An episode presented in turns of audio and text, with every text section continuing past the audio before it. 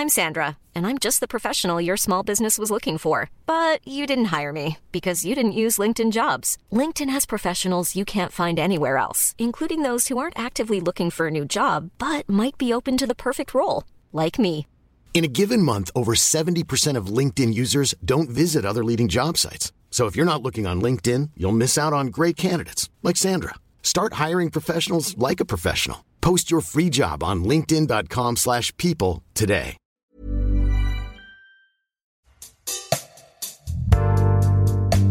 Qu'est-ce que c'est que le plaisir?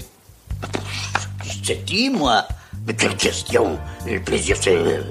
C'est le plaisir. C'est des- c'est comme la soupe, comme le pinard. J'en ai marre qu'on me respecte. J'aimerais bien qu'on me baise un petit peu aussi. J'ai envie d'un vrai baiser de cinéma ici, dans la voiture.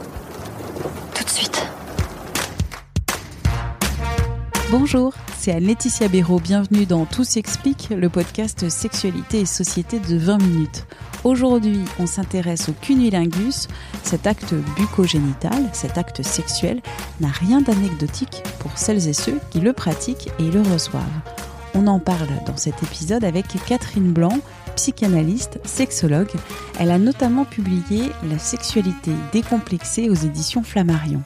Dans cet ouvrage, elle questionne notamment toutes les personnes qui ont une vulve aiment-elles le cunilingus? Catherine Blanc. Toutes les femmes ont une vulve, toutes les femmes ont un clitoris, pour celles qui n'ont pas été euh, brusquées d'ailleurs dans ce domaine-là. Et d'ailleurs, le cunilingus ne concerne pas qu'un baiser sur le clitoris si d'aventure une femme n'en avait pas parce qu'elle avait été mutilée. Toutes les femmes ont un sexe, un sexe capable de s'émouvoir et en quête potentiellement de douceur et de caresse que peut représenter un cunilingus par euh, la caresse de la langue, l'aspiration de la bouche, le mordillement éventuel des dents. Ceci étant, toutes les femmes ont une histoire personnelle quant à ce sexe. Je parlais tout à l'heure de la spécificité de femmes mutilées et de fait une idée potentiellement d'un sexe abîmé, pour d'autres d'un sexe pas beau, parce qu'évidemment la rencontre avec son sexe, même s'il est beau et normal, on peut le considérer pas beau. Et d'ailleurs le considérer pas beau, non pas parce que sa physiologie ne l'est pas belle, mais parce que ce que ça symbolise de son histoire personnelle fait qu'on n'est pas en tranquillité avec lui.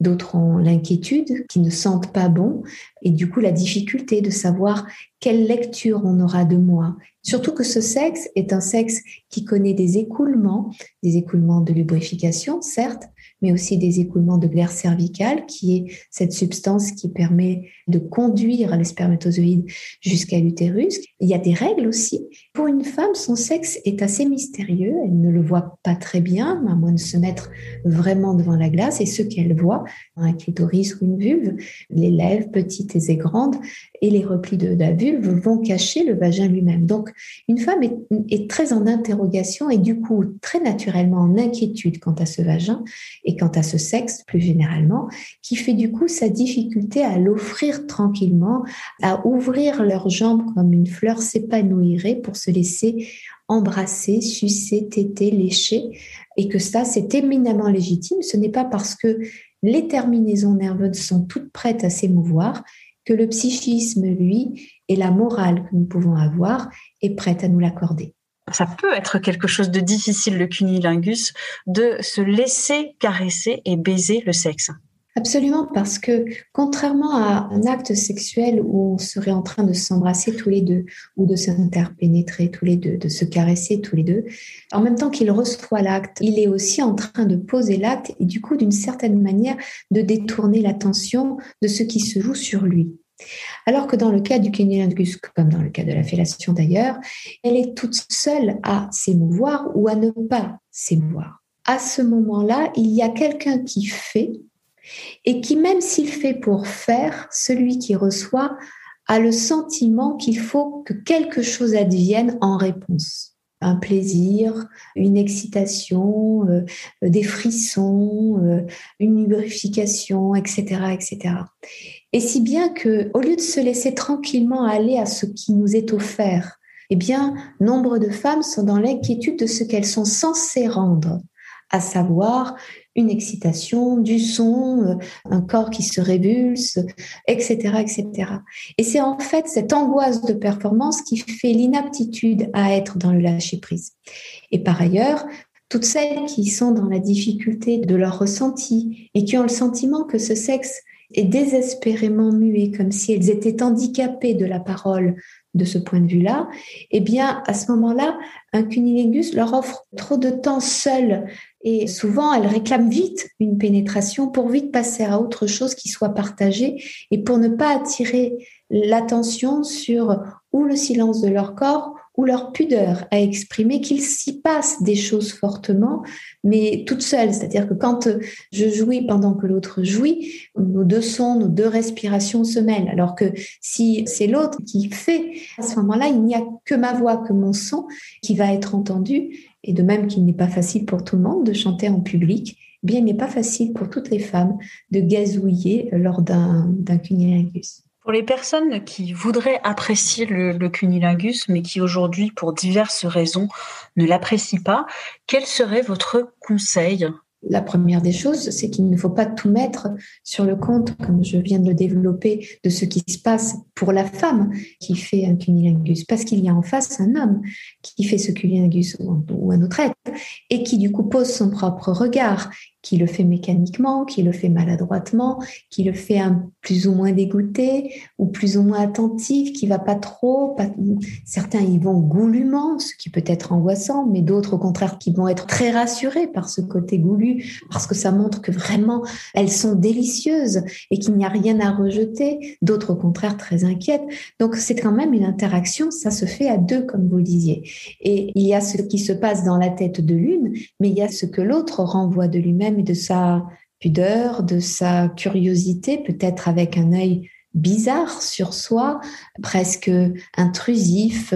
Donc, je crois que pour pouvoir aimer le cunilingus, il faut aussi savoir guider son partenaire. Est-ce que j'aime le cunilingus pour ce qu'il lubrifie de ma vulve, parce que la langue pénètre ma vulve et vient dans mon vagin, parce que c'est accompagné de doigts curieux Est-ce que je n'aime pas du tout que ça concerne ma vulve, mais plutôt mon clitoris, parce que c'est pour moi la seule et merveilleuse occasion ou l'occasion principale pour le stimuler et que c'est à mon sens le seul lieu de parole ou de sensibilité de, de mon sexe.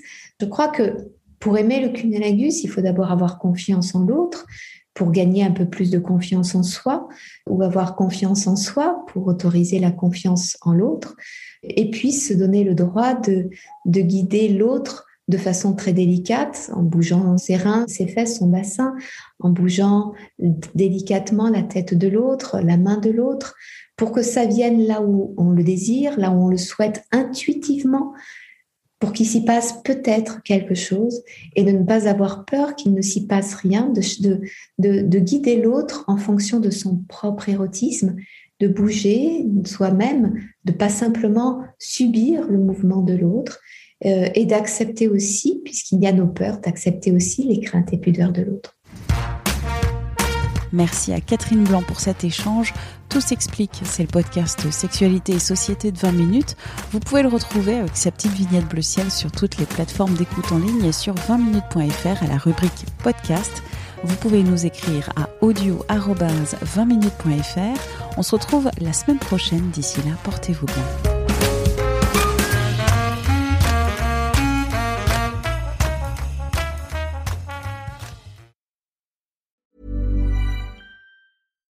Hi, I'm Daniel, founder of Pretty Litter. Cats and cat owners deserve better than any old fashioned litter. That's why I teamed up with scientists and veterinarians to create Pretty Litter. Its innovative crystal formula has superior odor control and weighs up to 80% less than clay litter.